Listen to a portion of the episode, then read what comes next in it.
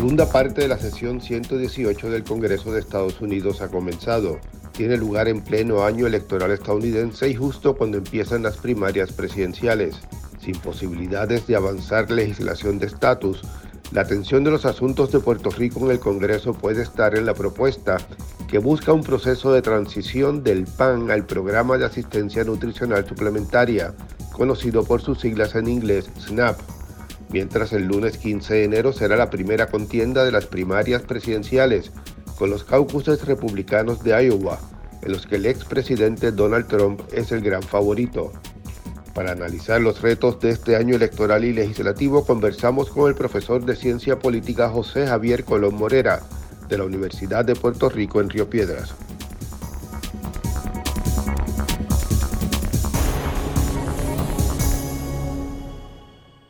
Profesor, saludo y feliz 2024. Gracias, José. Gracias. Un placer siempre conversar contigo sobre los temas que, nos, que vamos siguiendo durante el día a día. Oiga, profesor, yo quería eh, con esta edición del podcast eh, hablar un poco de, lo que debe esperarse o no debe esperarse de, este, de esta segunda etapa de la sesión 118 del Congreso. Eh, que como usted sabe, pues en año electoral, pues, pues eh, tiene, está marcada siempre por, por decisiones políticas, pensando en cómo afectan eh, las elecciones que se avecinan, y de las primarias presidenciales estadounidenses que arrancan con los caucuses de Iowa, caucuses republicanos de Iowa, debo decir, el, el lunes 15 de enero, y, y, que van a poner a prueba la, la, la precandidatura de de Donald Trump, pero empecemos por el Congreso. ¿Qué, ¿Cómo percibe que, que, pasará este año legislativo? Bueno, lo que, lo que yo he podido observar y, y leyendo algunos de, de los análisis que se están haciendo es que en Estados Unidos hay mucha preocupación con, con la forma tan errática que la Cámara de Representantes republicana se ha conducido, han tenido más debates internos entre ellos que, que legislación y no dan la impresión de tener una, una agenda común. Y como el, el margen es tan pequeño, eh, corrígeme, pero son como cinco votos, este, la diferencia entre... Se reduce, o sea, ellos empiezan, empiezan el martes la sesión con 200 20 escaños frente a 213 con dos vacantes.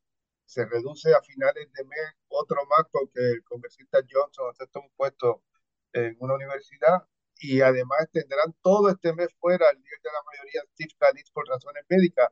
Así que es probable que del 21 por ahí de, enero hasta que se reincorpore Scalise, la, la mayoría sea 218, 213. Eso lo pone con tres votos de, de mayoría realmente. Exacto, exacto, exacto, exacto, Y la unidad, Entonces, pues, sí.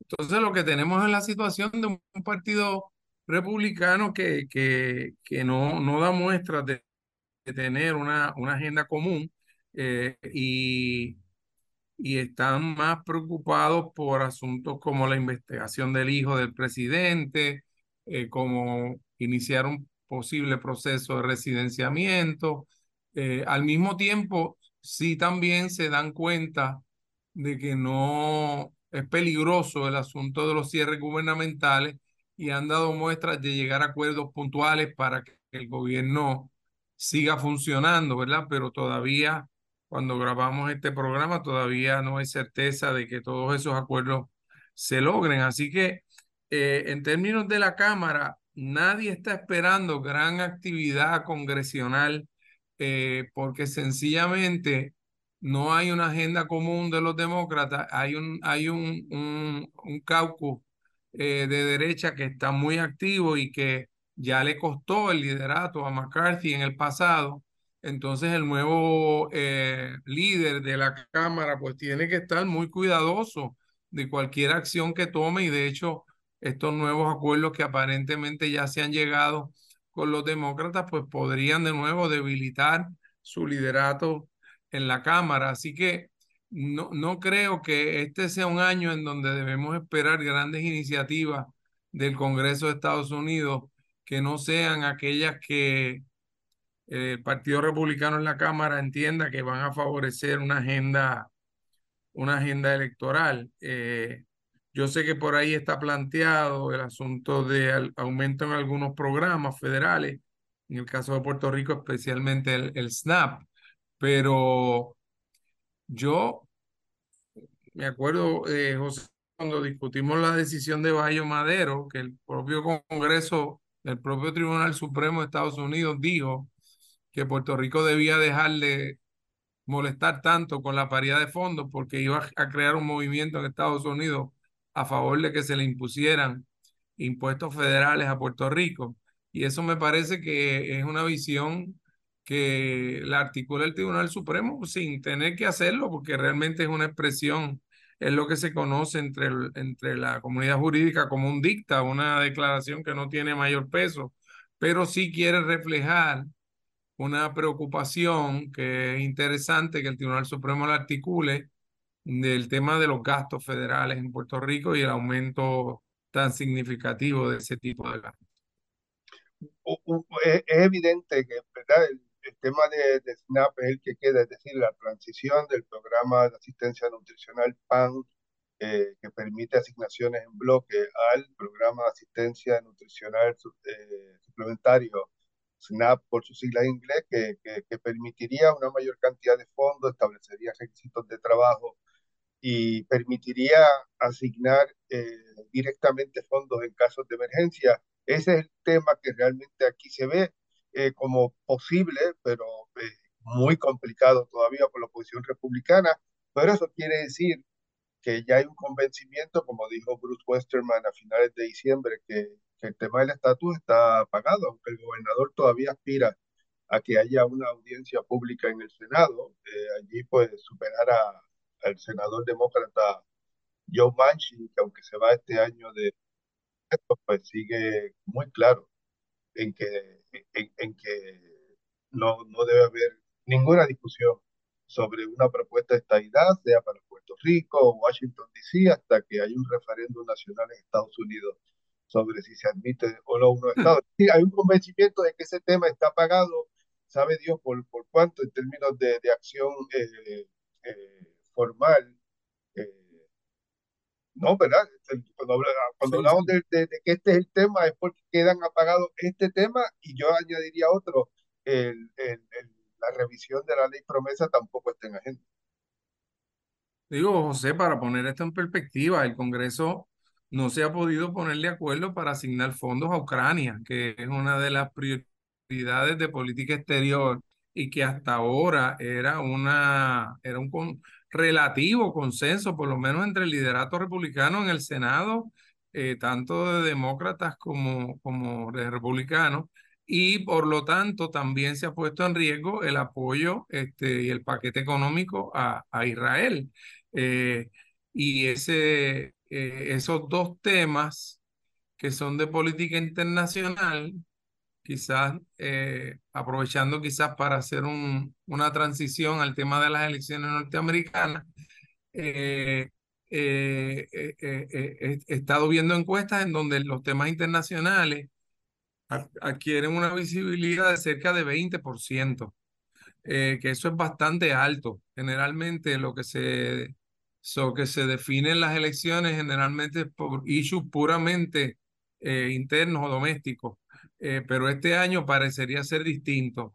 Eh, y ese es un área en donde parecería en este momento que Biden tiene más cosas que perder que, que ganar por lo complicado que ha resultado la guerra de Israel en Gaza y por las complicaciones que también está teniendo el, el avance que no ha ocurrido de, Ucrania contra Rusia. Así que ese es un tema que, y en donde el, el, el, la posición de Trump de no, de que él va a acabar esos conflictos rápidamente y de que no hay que movilizar tropas y que él se opone a la movilización de tropas, pues puede, puede ganar adeptos en un proceso electoral cerrado.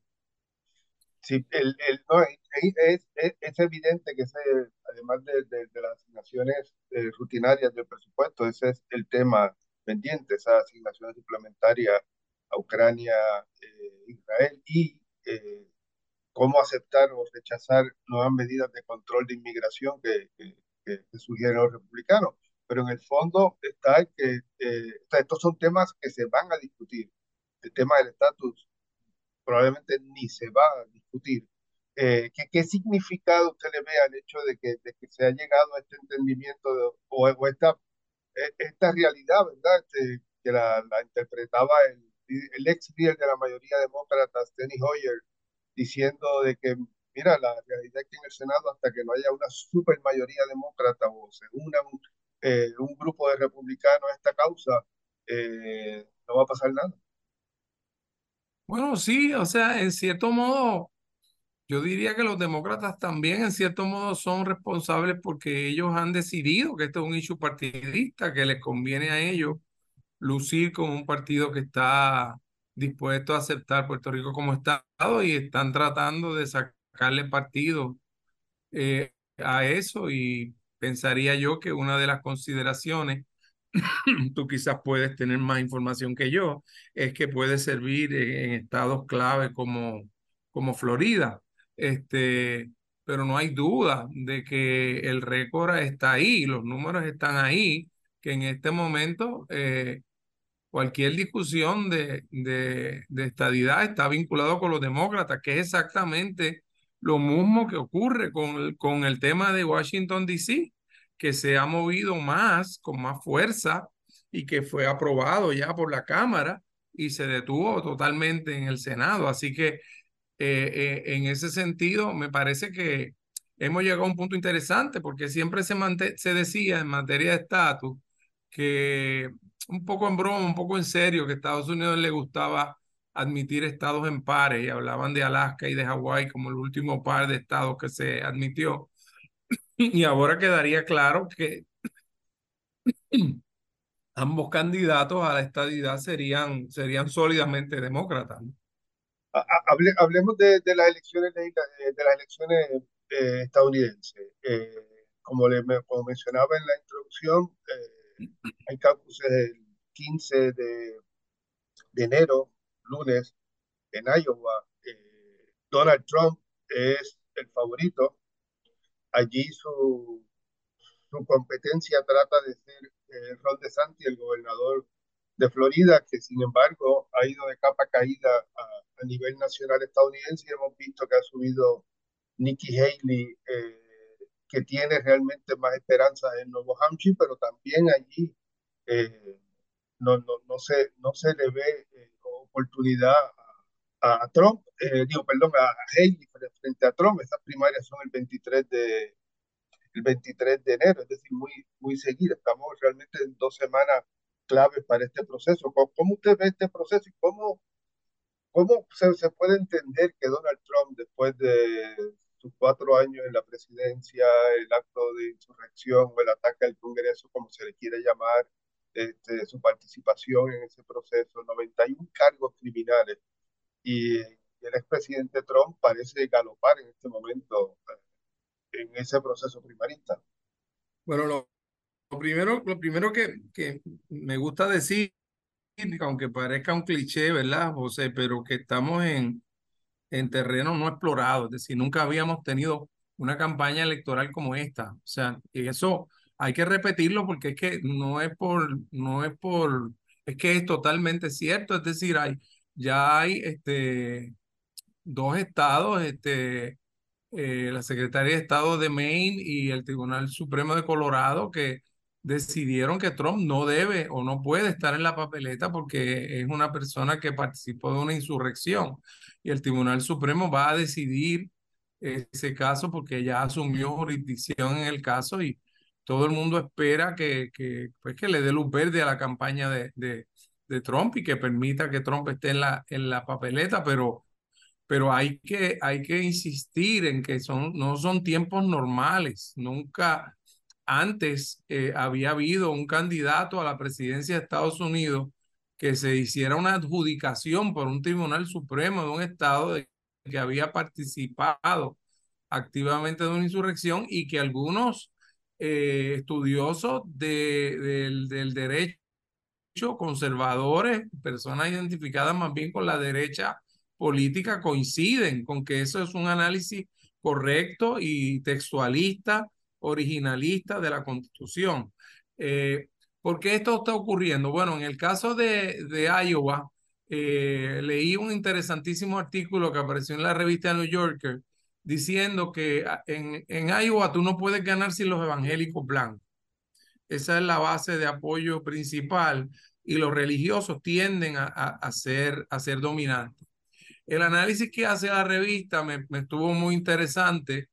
Eh, es que eh, la proporción de evangélicos blancos en Estados Unidos ha bajado de 25 a 15% y que ellos se sienten, eh, se sienten perseguidos, se sienten que que hay unas dinámicas que podrían excluirlos de la vida política y del mainstream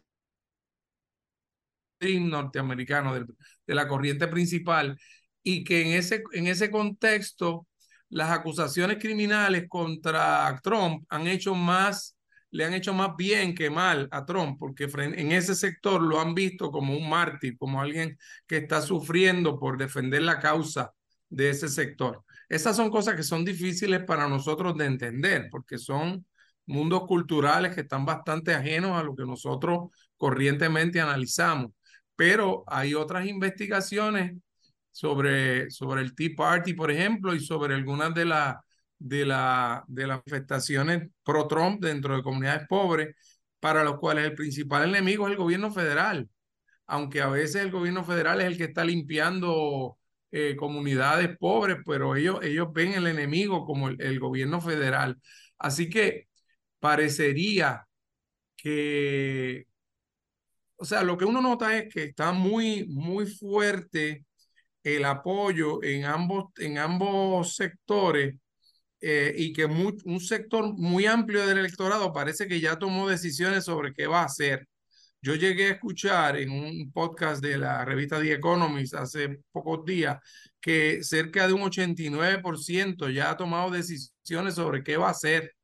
Eso deja las elecciones en, en un 11, 12% del elector todavía que, que, que, podría cambiar de bando. Y ahí se mencionaba la posibilidad de que incluso Biden eh, abandonara a Kamala Harris y cogiera una nueva candidata a vicepresidenta porque ese sería el tipo de cosas que podría mover algunos indecisos al campo, al campo de Biden. Así que eh, es, una, es una guerra que no solo es política, sino es cultural y tiene que ver con, con, con un, una cierta política que no es nueva en el Partido Republicano, de un cierto agilacionismo, eh, de una cierta miremos a nosotros. Y fíjate lo otro interesante, José, una encuesta reciente le preguntaron a los americanos que cuán bien estaba funcionando la democracia americana y solo un 28% dijo que la democracia estaba funcionando de forma adecuada. Así que eso que Biden ha escogido como su principal lema, pues podría no necesariamente facilitarle las cosas mi experiencia electoral, la, la, la, poca que tengo examinando estos temas, es que el candidato que favorece el cambio suele ser mejor recibido que el candidato que favorece el status quo, que favorece que las cosas sigan como están. Y, no sé hasta qué punto Biden defendiendo la democracia puede mandar un mensaje de que las cosas están bien como están. Eh, y, el sentir de muchos norteamericanos es que, es que eh, temas como la inflación, eh, pues todavía, todavía están teniendo repercusiones fuertes sobre ello. Así que, ¿verdad? Todavía falta un mundo para las elecciones, pero ciertamente al día de hoy, pues eh, los pronósticos son que Trump va a obtener esa nominación republicana, a menos que sucedan unas grandes sorpresas que siempre pueden ocurrir. Porque Iowa, por ejemplo, es una reunión de vecinos. Y en esa reunión de vecinos incluso hay argumentos a favor, en contra. Y esa misma noche a veces unos vecinos convencen a otros.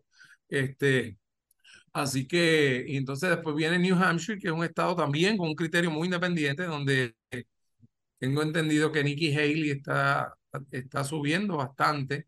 Así que, ¿verdad? Uno nunca puede descartar la, la dinámica de la política, pero esos números de que tanta gente ya hizo su composición y tienen unas visiones bien claras de quién es Biden, de quién es Trump y de por qué apoyan a uno y apoyan a otro, pues apuntan hoy a que se va a repetir una elección muy cerrada.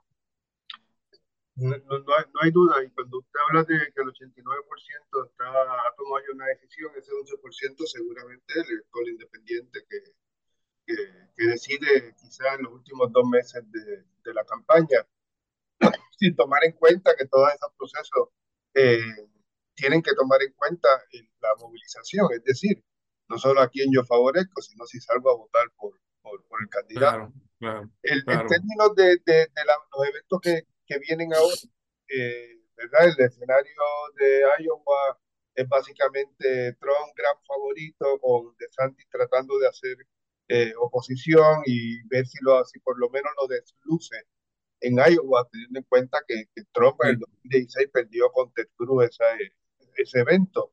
Eh, y, en, y en New Hampshire, como menciona usted, la candidata o sea, la segunda es eh, Nikki Haley, pero todavía también muy, muy por detrás en, la, en, en las encuestas. ¿Qué pasa si Trump eh, barre esos, es, esas dos elecciones? ¿Llegarán esos candidatos a Carolina del Sur, que es la tercera? Eh, ¿Habrá algún acuerdo para quizás, si Nikki Haley lo hizo bien en New Hampshire, tratar de, de juntar la oposición en ese estado en el que ella fue gobernadora? Eh, ¿Cuánto más dura esta, primaria realmente? si, si Trump gana estos primeros tres estados convincentemente. Sí.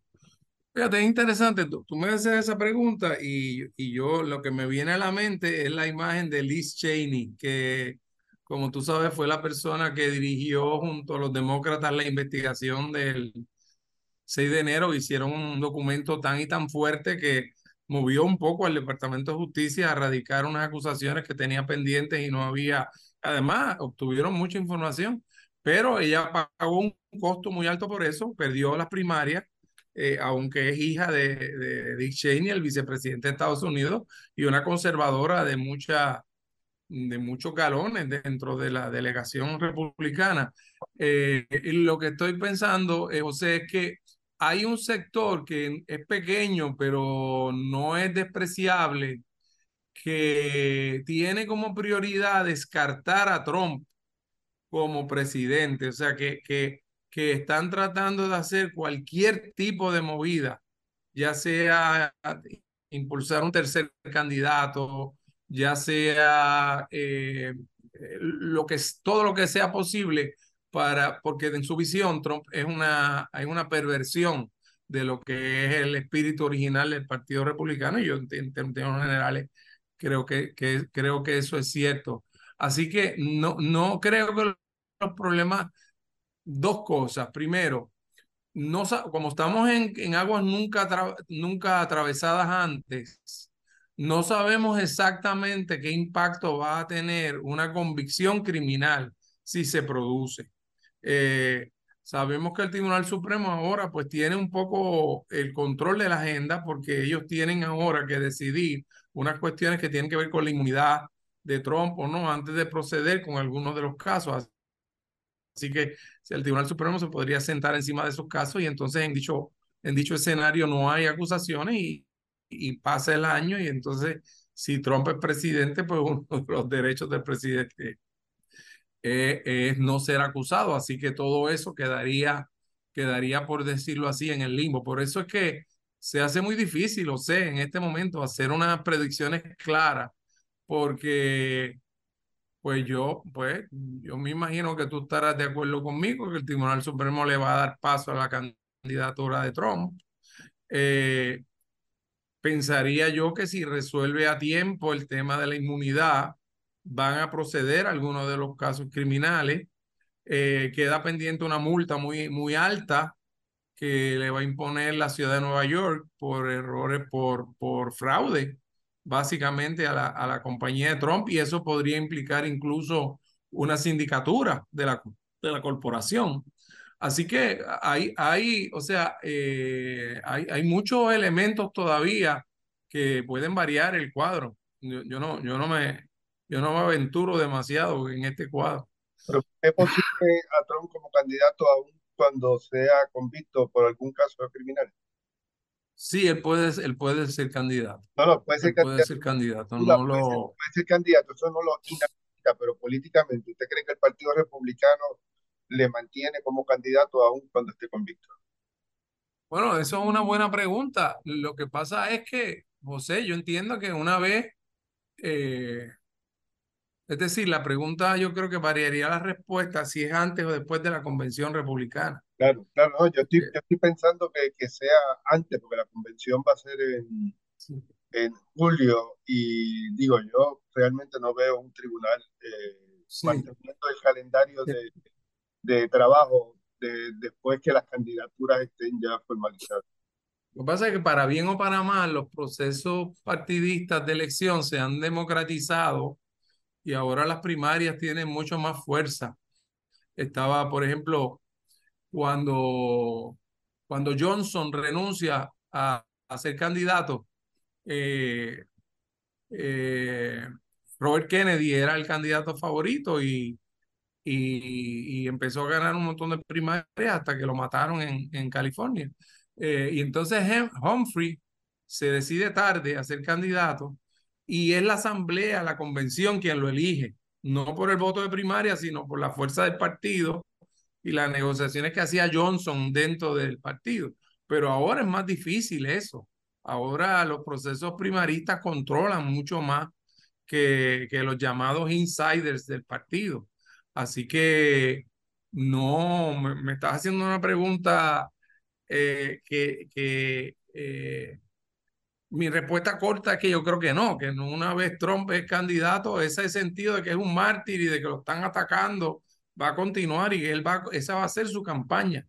No va a ser una campaña de muchos issues, no va a ser una campaña de muchos temas, va a ser Trump sí o no. eh, y, y va a ser, bueno, algunos analistas piensan y yo pienso también que va a ser bastante nasty, va a ser una campaña muy, muy dura, muy, muy difícil, muy, muy personalista. No, no va a ser agradable lo que vamos a tener este año. Y, y, probablemente, pienso yo, si, si aún, aún cuando hubiese fuerza entre los delegados para quitarle la candidatura en, en la convención de julio, eh, sería sellar la derrota del Partido Republicano, porque esa gente muy pro Trump eh, no, no, no saldría a votar por el candidato que fuerce una convención. Sí, sí. Digo, José, tú, tú me haces esa pregunta y yo pienso, mira, Trump, Trump está llamando rehenes a las personas que fueron acusadas y convictas por los actos del 6 de enero. O sea, que el nivel de retórica que se está elevando de una forma, o sea, ¿quién, tú y yo nos hubiéramos encontrado hace 10 años en, Puerto Rico, en la universidad, y hubiéramos pensado que un candidato a presidente está llamando rehenes a unas personas que fueron acusadas y convictas por, por actos violentos que llevaron a la muerte de, de oficiales, etcétera. Pensaríamos que eso es totalmente, o sea, que estamos realmente ante una, una situación en Estados Unidos, ¿verdad? Lo, vuelvo a repetir, que nunca la habíamos vivido antes, nunca habíamos estado, que no fuera la situación de la guerra civil, ¿verdad? Obviamente la guerra civil fue la guerra civil y murieron, no sé, un número impresionante en, ambos lados, ¿no? Y en términos del presidente Biden, ¿qué, qué, qué, qué puede hacer la encuesta?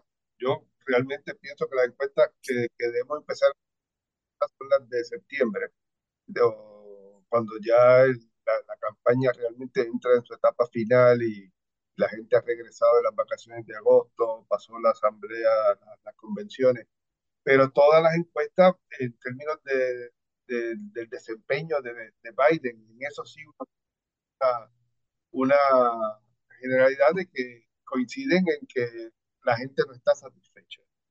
Eh, para el parecer, los hispanos eh, están más cercanos a, o sea, están favoreciendo con más fuerza que en años anteriores al candidato republicano.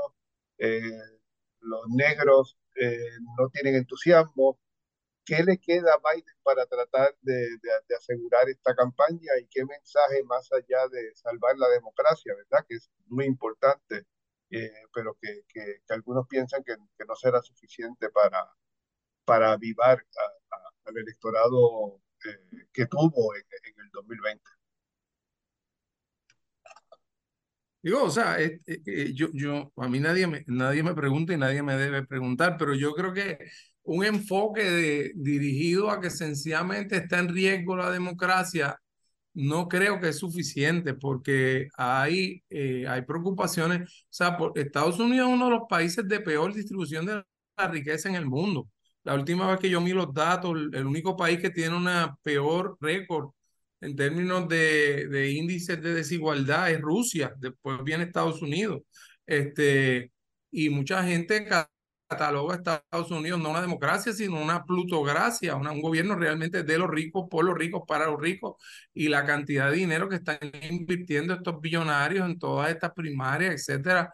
Eh, entonces, yo pienso que, que, que Biden eh, tiene un mensaje que enviar y, obviamente yo creo que lo más fuerte y yo eh, eh, no entiendo bien por qué no ha resonado más fue el gran logro de establecer un proyecto de infraestructura amplio para Estados Unidos, que realmente era algo que muchos presidentes antes habían, habían prometido, no habían alcanzado y Biden logró un ánimo suficientemente bipartidista como para, para aprobar eso este, pero de alguna forma no, no ha logrado comunicar eh, esos logros. Eh, pero sí, o sea, los números de la economía, por lo menos los más recientes, tienden a hablar de un desempleo muy bajo, de, de una tasa de participación alta, de, de una relativa reducción de la inflación yo creo que los, los demócratas no han hecho un buen trabajo explicando cuáles factores de la inflación tienen que ver con políticas de Estados Unidos y cuáles tienen que ver con la salida de COVID y todos los efectos que tuvo esto sobre las cadenas de distribución en el mundo. Eh, hay, yo, yo percibo un problema de una, una cierta incapacidad de, de transmitir un mensaje y veo al Partido Demócrata demasiado metido en la cuestión esta legal de los impeachments y de, y de si puede ser candidato o no, etcétera, y no tanto en proveer una visión de mira, sí, hemos, nosotros somos un partido que quiere cambiar Estados Unidos, hemos cambiado esto y en el futuro queremos cambiar esto otro. Eh, y entonces, al no hacer eso, el tema de la edad de Biden, que es un tema que al electorado le preocupa mucho, pues sigue siendo un tema total, que la diferencia de edad entre Trump y Biden tampoco es tan, tan amplia. Eh, pero son problemas muy difíciles los que tiene Biden encima porque eh, la falta de popularidad de esa guerra de, Israel contra Hamas, pues mm, debe continuar porque Israel no le está haciendo mucho caso a los consejos de la administración Biden de que, de que sean mucho más selectivos en la forma en que están conduciendo esa guerra. Y la guerra de Ucrania tampoco va en buen camino, así que eh, eh, eh, está lleno de retos el camino de la administración Biden en este momento. oiga, para terminar, ¿tendrá un mensaje la, la, Casa Blanca y el presidente Biden para movilizar al electorado boricua? Que yo pienso que este, en este ciclo es importante probablemente solo en Pensilvania, porque eh, si los datos más recientes se confirman, eh, las elecciones más recientes son un aviso, pues Florida quizás ya eh, con Trump como candidato, Biden no tiene, no tiene mucho que buscar. Pero habrá un mensaje para este electorado puertorriqueño posible del Partido Demócrata, teniendo en cuenta que, el expresidente Trump no creo que, que tenga un mensaje con propuestas específicas en este momento que hacerle a, a, los puertorriqueños de Estados Unidos, más allá de su rechazo a la estadidad, el encono que tuvo con las autoridades puertorriqueñas durante bueno, sí. María. Yo, yo, yo creo que sí, yo creo que hay un mensaje de Biden que tiene que ver con que, distinto a Trump, la administración Biden no tiene una política de facilitar hasta donde, hasta donde sea posible la llegada de fondos federales a Puerto Rico, mientras que Trump eh, elaboró una política pública de, de, de, obstaculizar la llegada de esos fondos sobre la base del criterio de, que Puerto Rico era una, una, una jurisdicción de corrupción, etcétera. Y ciertamente eh, yo soy uno de los que pienso que podría ser muy negativo para Puerto Rico en términos del trato a la isla, eh, una nueva presidencia del presidente Trump. O sea que yo, yo no creo que, que tendría que, hilar demasiado fino la administración Biden para hacerle saber a los puertorriqueños que, el, el, la, la estabilidad y, y, la, la, vulnerabilidad de Puerto Rico sería mucho más, mucho más peligrosa bajo una nueva administración Trump. Bueno, profesor, muchas gracias por su participación desde Washington. Eh, estaremos en contacto y probablemente después de estos primeros resultados electorales, digamos, Iowa, New Hampshire, Carolina del Sur, valga la pena volver a, a conversar eh, en el podcast sobre estos asuntos con algunos colegas suyos que esta vez no pudieron estar disponibles, pero que hubiéramos querido tener en el programa. Así que esta es una semana difícil para ustedes. Eh, muchas gracias, feliz año nuevo y que todo esté bien. Gracias, José, un placer siempre.